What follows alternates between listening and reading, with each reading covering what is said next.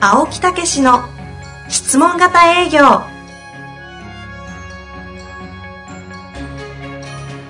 営業それは商売の原点トヨタ大阪ガス生協などの営業マンも実践2万人を超える営業支援を行った青木武しが営業の真髄を語り尽くします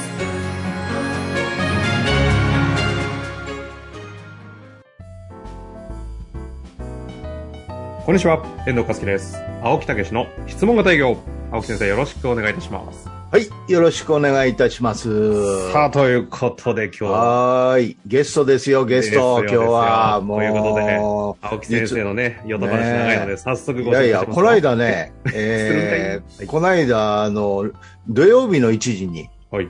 あの、ブラマヨの裏マヨっていうのがありましてね。はいはいはいはい。えーそこでね、二人が、こう、ビジネスで成功して、いい家建ててられて、その成功物語みたいなね。はいはいはそい。こへ出た社長ですよ。あの、波乱万丈の人生のあなたですそうそうそうそう、それも20分で出ましたからね。すごいですよ。その方を今回30分みたいですねか。30分ね。その方ですよ、その方を登今回場。お呼びしておりますのでね、ご紹介したいと思います。株式会社、木の家専門店、谷口工務店の代表取締役、谷口社長にお越しいただいております。谷口社長、よろしくお願いいたします。よろしくお願いします。よろしくお願いします。谷口社長は去年の5月からね、はいはも。いう質問型営業をスタートしまして、もう大々的にこそうれ、ですスタート、100名のね、社員さんいらっしゃるんですけど、まあその辺じっくり聞かせていただきたいいと思いやます。そうですね。15年で100名ですからね、はいそのあたりご紹介いただきたいと思うので、簡単に会社の紹介と自己紹介いただいてもよろしいですかはい、わかりました。えーっと、えー株式会社、木の根専門店、谷口工務店の代表をしてます、谷口と申します。えっと、20年前に創業しまして、で、その頃は、あの、2人から創業しまして、まあ、下請けの、えー大工職人から職人、あの、スタートをえーしたんですけども、で、えーっと、そこから今19年目になって、まあ、100年の会社になったということで、えっと、まあ、全国でも珍しく、えー大学の新卒採用だけをして伸ばしてきたと。へえ、だけなんだ。へーだけなんそうでなんすでね。すよね中途採用は基本的にはもう行行わないということで、えー毎年毎年ですね、増やしてきて、えー、100まあ、あの、っていうのがすごい特徴な会社でして、うんうんうん。あの、工務店というと全国でもたくさん、まあ、住宅会社あるんですけど、まあ、その中でも、あの、営業専属職がなくて、えー営業を全部設計士がやると。で、設計士が20、はい、5人ぐらいいましてほ、で、まあ、あの、100人って、そなそんな多いのって話なんですけど、うん、うん半分は、えっ、と、大工さんですね。約45名は大工さんです。これもこ、れ、また自社大工よね。高学歴の、あの、そ高学歴う。大卒神戸の。大学の院生え、。そうそう。だ神戸大学ちょっとあのどういう会社なんです工芸繊維とか、はあ。そういう子たちが大工社員としております。え、もともと大工関係ない方が大学卒業後、大工を勉強して大工になっちゃうんですかそうです。もう、あの、もう一流のね、大学行って、は でも、あ。もう、いろいろ聞きたいことありすぎて、自己紹介国じゃなくなってますけど立がね、ものすごい多いんですよえね。ーどうやってやんだって感じですけど。はいはいまはい。そう、あの、逆に言えばね、その、なんか、大、え、大工さんがなんでって驚かれる自体が私の中では違和感があって、おうーんそうなんです。だからそこの地位がね、やっぱだいぶ低くなってしまったああ。っていうのが私の中で、か改革したいとこなんですよ。あうーんうんうんうん。まあまあまあ、はい。まあそういう、あの営業も一緒やね。営業もね、改確か革にしたね、いこの辺、ちょっと魂に近しいものを感じますね。燃えてきたぞ。ちょっと早いですね。まあ、 で、あと、ちゅ要は木造のね、何やってるかというと、木造の、えーまあ、こだわりの注文住宅を自社で設計施工している会社です。で、えー滋賀を中心に、えー京都、大阪ですね。まあ、一応全国で、えーインターネットからの問い合わせとか、資料請求とかある中で、えー九州で、えーとか、東京とかも施工させてもらってそまうす。そうへーそうそう。そうね。まあ、オーガニックでね、ものすごくいい家を作るんですよね。おうおはいうおう自然素材を使って、そうそう。問い合わせあるんですよね。青木先生、一頭ぐらいちょっと。はい。 10頭ぐらい建てようか。あの、わかりました。じゃあ、後 ほど、契約しようかあ質問が営業始まりましたね。 え、そんなこんなでちょっと話お聞きしたいことだらけな、なんかもう要素がいっぱいあったんですけそど、うそうそう。お二方の、まあ、出会いっていうと変ですけど、質問型営業を取り入れるきっかけとか、そのあたりはどんな感じなんですかね。はい、えっとですね、昨年の、えーっと5月ですね、私、住宅産業塾っていう、まあ、東京の、まあ、住宅の、なんていうんですかね、こう住宅道みたいな、こほううほうほう気合を入れはいる、こ怖い先生が、あの、これは長井さんっていうことなんですけど、はいはいバカ野郎この野郎とか言う人なん ですよ。えタクシーみたいですね。で、そういう塾にちょっと通ってて、で、そこのセミナーで、あの、仙台の、はい。こちらで前お話しされた、アイホームの、ああ、伊藤社長、社長うのん。お話を聞いたんですね。はい会社訪問っていうのは。 DX のですね。 DX 化っていう話を聞いて、ああ、参考になるなと思いながら、その中で営業の方が、その私たちのスタイルでいくとアドバイス営業が向いてるんですと。で、まあオンラインで、その研修、オンライン、研修もオンラインでやってますと。で、それが質問型営業の、まあ、青木、えーたえー、たけさんという話で、あ面白いなと思って、うんうんうん。あの、ちょっと、まあ、終わってから伊藤さんに、あのーちょっと青木先生ご紹介いただけませんかというお話をして、あ、な、なんとなくですか会ったこと、き、ちょっと聞いただけで。聞いて、あ、そうです。で、もう、これも勘、勘ですよね。だから、ええもう、あ、これはいけるな、ってい う。すごいなま。これはいけるなって。まあ、これ、それ、そんで、あのーその、すぐね、あの、お話をさせてもらって、で、うんうんうん大人にしますっていうふうに、あの、言われて、 まあ、伊藤社長もお忙しい方なんで、あのーまあ、4、5日ぐらいでしょうかね。ちょっと間が空いたんですよ。うん。その間もう私はせっかちなんで、あの、ととにかくあの、すぐ行動っていうのは私の方針というかね、ほうほうそういう生き方をしてきたん心で、情ですね。はい、あの、ホームページを調べて、えー問い合わせをしながら、うん。えー7万なんぼのマスターなんとかっていうプロあの商品も、あ、音声ですね。ポチで購入、本も、えー青木武史って書いてる本は全部えーポチをして、 17冊ぐらいありますけど。そうですで、えー問い合わせをして、あのーえー西野さんですね、あのーアシスタン社ト長ですね。はい、あの、西野さんの問い合わせの間にもう、あの、遠藤さんの声も実は、その7万いくらのセットでもう聞いて て、あ、なるほど。じゃあ、うん界隈の情報は全部もうインストール済みだったんです。もうインストールして、もう車で移動中に全部聞いてたんで、で、大体内容も分かった上で西野さんに、そしたら青木先生お話してくださいという話をして、はいはいはいで、。青木先生ともう当日ズームで、もうその日で契約しましたね、あの質問で。 青木先生、その時のあの印象というか、なんか、あ、どうだったんですかいやーもうすごい前向きで、もうね、あの、ぜひやりたいんですって言って、もうなんかその日にもうスケジュール決めてましたね。スケジュール決めて、で、あの、値段出てないんで すよ。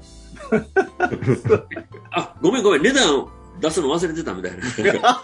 忘れ、まあ、値段、値段また出しますよっていう前にもうスケジュール決めて、もう いそれくもら、、もうそれも2期いっぺんにね、1期の話マジしたけど ?2 期もう2つやりましょうみたいなね。そうそう、その日で、い一期の、まあ、その日でやるやらないというよりも、もう一期、二期の話まで、青木先生に詰められて、決められあ の、私ねも即即行動の人やから、俺も。なんか、お二人が似てる、なんか、肩に見えてきましたけ ど。なんかあ危ない、被危りますねない方向に行きますよね。その時いや、ほんで、それでもうね、やることを決めて、もうともかくね、結果さえ出ればね、どれでもなるや、なるやと。まあ、うんうん無茶な請求もされへんやろと。いくらやろと あ のもうこれだけ、これだけね、世に出てはる人であれば、まあまあ、確かその、悪徳ではないやろと。やっぱり成果っていうのがあるんだろうなっていう、まあ、思い。もう、そんな、昔はそんな感じですね。もう、もういくら言われても、イエスと言って行こうみたいな。に。へえ。すごいね。そんな感覚。ええ とは言ってもですけど、そんなに直感的に、こう、あ、これは質問型営業だなって、こう、あバチッとこう、思ったのは、なんかあったんですかやっぱ勘なんですかはいあの、それはですね、まあ私が、 あの、創業、えーえーっと、今年で、えー19年目になるんですけど、スタートした時が、あのー大工職人の下請け大工バリバリ、まあ30までやってたんですけど、え30の時に、えー父の、あの、負債を背負うことになったんですね。え それ、テレビで見たことありますね、そのはい話。。それあの、ブラマヨのテレ ビで、あのこれを話題にしていただいたんですけど、要するに、あの、連帯保証人になってたんですね。うんで常にこう約束手形に名前を書いて半実印を、まあ、月に1回ペース以上はい、はい、してました、はい。だいぶじゃあ、回転してた状態だったんですね。 だいぶ回転してて、はいで私はその頃職人で現場で働いて何倍やと思ってたんであの意味がわからなく、まあ、まさかその危ないことになると思ってなかったんで そしたらある日銀行呼び出されてねおあのーえーしてますかと、レンタ保証人ってご存知ですかと、え知りません。いや、逆に銀行教えろよって感じもしますけどね。あまあ、多分言ってたと思うん ですけど、いや、もういや銀行何も教えてもらってないですね。で、聞いたのがね、あなたが借りてんのと一緒ですよって言われて、はい、はい、はい。もうそこでドキッとしましたね。うんえどうどういうことですかと。いや、あなたが返済しないといけなくなるんですよ。一緒なんですよって。えって。まあ、それで、もうその下請け業を辞めることになりまして、もう下請けやってたらもう全然、あのやっていけない。返済できない。ああ、はい。その時私、下請け業で、あのその時の実態を言いますとね、結構稼いでたんですよ。月170万とかいう月月収それぐらい。そいんな行くもんなんですか。やその頃ちょっとバブルの名残で、ああ。あ今はそんな多分む難しいと思うんですけど、あのまあ従業員も一応いたんで、ええええ。それぐらい稼いで、稼いでた時間はまあ売り、まあ手間受けなんで、うん、うあん、の収入があったんですけど、それでも全然返せる額じゃないんですよね。うんこれはもう、まあ選択としては、えー自己破産うん。すちるごかはさんか。はい。で、引き継ぐかね、うん。どっちかなんですよ。そうですよね。まああと逃げるか。はい。 そうだ。はで、生命保険も聞いたら4000万ぐらいしかなかったんでい。、なるほど。でもうこれは、使えないと。でもう逃げるぐらいならもうやったろうじゃないかと。奥さんもいたよね、その頃ね。もちろん結婚して2年目やったんで、うわで正直ちょっと、まあ、そんな時に波乱万丈になったのもあって、はい、はい、はい。ちょっとね、ググレーな話すると子供もやっぱり今いてないっていうのは、かなりそのスタートはもう波乱万丈やったんで、いや、もう、おぼ記憶ないぐらいの何年間って感じです、ね。もう家族崩壊の状況がいやがそうやっぱりですよ数ね年続きましたんえで、えもう家庭とかそんな言ってる環境じゃなかっえうた。ん、うん、うん。で、まあそんなスタートから、もう大工職人やったんですけど、もう喋ることもできなかったんですよ。要するに会話できない。まあ今の職人って結構ね、なんかもう、あの、一般の方と喋ることないんで、はい、はい。なんか業界用語でなんか、あの、外国語喋ってるような会話してるんですよ。もうね、あい挨拶もできないし、あーなんかおおおとかね、返事もなんか、おーとか、なんか、 もう会話がむちゃくちゃなんですよ。で、世間の人に、社長自身もそんな感じだったんですか私ももうどっちか、もう前だ、オラオラ系っていうんですか、世間の。あそれは若干残ってますけど。本当ですいやい残やっ、て ます。バッチリ残っあてのま、残ってないと思いますけど、あの、オラオラ系って言いますよね。で、オはいラオラ系って日本語通じませんよね。なんか、す。あなんかそういうタイプやったんですけど、もう営業せざるを得なくなったと。あ。なるほど。で、もう下請け業を本社まで行って、断りに行って、まあ、事情も説明して、うん、うん。で、あのお元請けでありますと。うん。なるほど。ということで営業したんですよ。ほんで、その時にね、もう物書き上がいて、自分が体得した営業手法というか、あのいっぱい知恵と工夫が出てきたわけですよね。はい、はい、はい。やっぱり、やったことって本当に質問やったんですよ。うん。お客さんへに、なんか、ある時、お客さんが来て、一方的に喋られて、うん、うん。 で、萩上をしか言ってないんですよ、私。ああ、へえ、ほう。そうへーほうほうほう、へーって言って、3時間ぐらいね、共感。たまにね、あの、一応質問するんですよ。私も聞いて。あ、それってこういうことなんですかとか、あ、そういうことですよね。でそれどういうことなんですかって、たまに入れたらもう20分ぐらいまた喋られるみたまいたな。ハゲ不要なんです ね。終わった萩上法で最後何を言われたかっていうと、おう。いやー、いい話聞きました、言うて、うん。へ谷口さんで決めますって言われたんですよ。え。めちゃくちゃおもろい話やん、それ。いや、それ、こんなことあんねんなーってい う。ちょっと待ってください。二人同じじゃないですか。すごいですね、その話。なんでね、そういうこととかで、なんか結構なんかね、いろんな、あの、コツを掴んだというんでしょうかね。そのはい質はいはい問をして相手には喋らす、みたいな体得していったんですよ。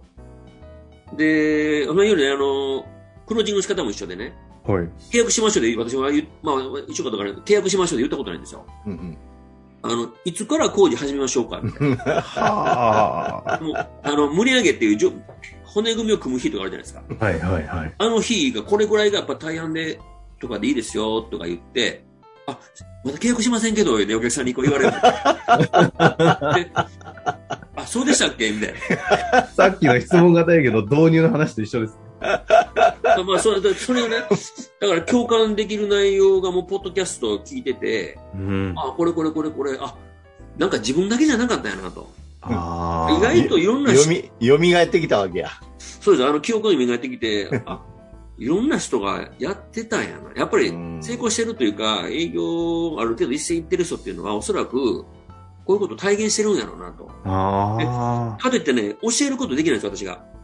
なんでできへんねんって言うんですけど、できないんですよ、やっぱりね。 やっぱりその、育ち方が違うし、あの、環境が違うから無理だなと思ってたとこに、まあ、青木先生の話聞いて、それがね、なんか仕組みになってるなるほど。再現性あるよって話ですもんね。再現できるんだっていうことで、これはもう逆に言えばね、もう正直ちょっと、その営業を持たないっていうのはうちのスタイルで、うんうんうん伝わってきたんですけど、で、すごいシンプルな考え方で、あの、一番いいのは私は大工、まあ大工さんっていうのがね、世の中どんどんもう下請け化されて、さっき言ったように、もう社会人として通用しない存在になってるっていうのは悔しくて、うんうんうん大工ってもっと地位を上げないと、で、昔は棟梁という存在がいたと。はい。で、棟梁っていうのは設計もするし、街をこう元気にする人人格者でもあるし、なるほどでね。、アフターメンテナンスもする。はいはいはい。棟梁という存在の会社を私は作りたいっていうふうに、創業の時に、まあ、ビジョンですよね。はあはあは世の中を良くするために棟梁がいたと。で、棟梁っていう、ひまあ、必要とされる会社を作りたい。でそういう意味で、棟梁っていう会社を一つの、うちの会社の目標にしようということで、あ。うん。本当は大工が営業も現場も図面もメンテナンスも街のことも全部やるやりたいなって思ったんですよはあはいはい。ところがやっぱり世の中現実でいくと大工ばっかりで集めたんですよそのその当時大工ばっかり集めで最初ね、へハローワークで集めたんですよーう。ん。そしたらねもうまあ金髪ピアスまあそうですパよね。ンチパーマ短パンまあ、オラオラが集結したわけですね。オラオラがいっぱ い来て、はいまあ、まあいいやと、こんなコラム 絶対、えまえええええことがあるわと思って、はいはい。対応した途端翌日が来ない。でなんかね、あのー雇用保険もらうために受けに来たみたいな。なるほど。こんなやつがいっぱいおるわけですよ。うんうんうん。で、まあまあ、なんとかそれで人を集めるとかしたんですけど、これから東洋の時代や、みたいなことをその頃は喋ってたんですけど、うんあくびしとるわけですよ。うんで、IT かや言うてね、パソコンみんな、あの、エクセルに、あの日報書けとか言ってやったんですよ。はいはい。そしたら電源を抜く、あの、切るときに電源コンセント抜いたりとか、あの、上書き保存という意味が、まあ、わからないとか、フロッピーディスクとか言ってね、まだそんなのが、まだそれぐらいの時ですよ。はいはいはい。 PC, PC から Windows みたいな、うんうんまあ、そんな、もう、のが集結してきたと。で、まあ、かなかなりね、で、最初、苦労したんですけど、まあ、その中かで。なり、かなり面白い話やね。ブラマヨより面白いね、これ。そうそう、多分、あの、内容は面白い、いろいろ苦労したんで、これカットないですからね。で、まあ、その中でね、あ、これは、大工がそのままね、営業とか全部できることが可能かっていうと無理やな思ったんですよ。おおなるほどこ。の時に私がね、あの、これもあの、新潟で憧れてる、まあ、あの、重川材木さんという会社が、はい大工さんをにえー30名ぐらいで雇われてたのかな。うんうんうん。すごい設計を、スキヤ建築で設計されてる、まあ、履歴を見たら、京都建築専門学校、伝統研究科っていうのがあって、はい。これに通ってるという履歴があったんですよ。ほうほうほすぐそこ電話して、うんで、ちょっと2月ぐらいだったんで、入学させてくれって話をして、う。ほうほうほで専門学校に通ったんですよ。う。自分が私が、うんこれ夜間学校、夜間学校 ですね。マジなるほどうん。ご自その身時が、ね。間がね、唯一自分の中で自分の時間やったんですよ。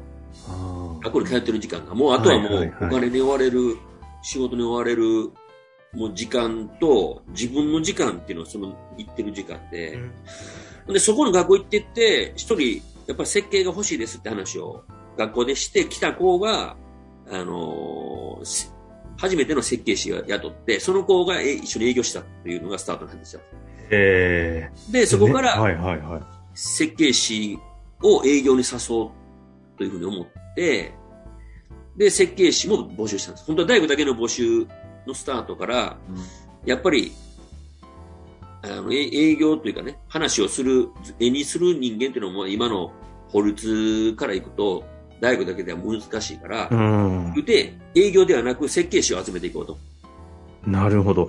あの、この話もう一旦前半戦、もう終わらなきゃいけないところに来たんです けど、これあの、5本6本取れるぞっていう空気ではあるんですが、この後にあれですよね。そ今回設計士の方をそこからきっかけに営業っていう話もありましたけど、そうです大工の方が今度は大大卒とかになってるっていう話には全然まだ至ってないんで、こっちの話も残ってる中で、はいはい今後、質問型営業、今、とんでもない勢いで実はね、導入されてるっていう、あの、そうそうそう 実験的取り組みも行われているお二人ですよねそのあたりも。次回お話ししたいと思うんですけど、よよろしいですか、なるほど。何回続くんやと。もうこれ一回一 回もう終わりですごい、すごいよ、これ。まだなんか自分の以上喋ってなんかあの、俺、大河ドラマを見てるような気がする。本当ですよ、1です。シーズン1、エピソード1ですよ。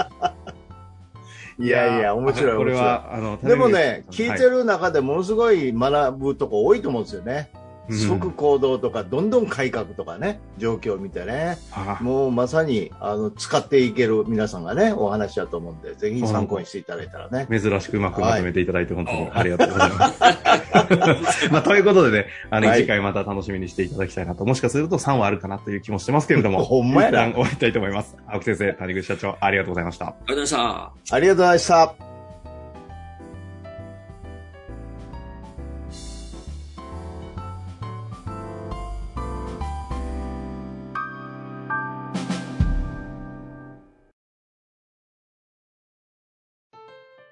本日の番組はいかがでしたか番組では青木武氏への質問を受け付けておりますウェブ検索で「質問型営業」と入力し検索結果に出てくるオフィシャルウェブサイトにアクセスその中のポッドキャストのバナーから質問フォームにご入力くださいたくさんのご応募お待ちしております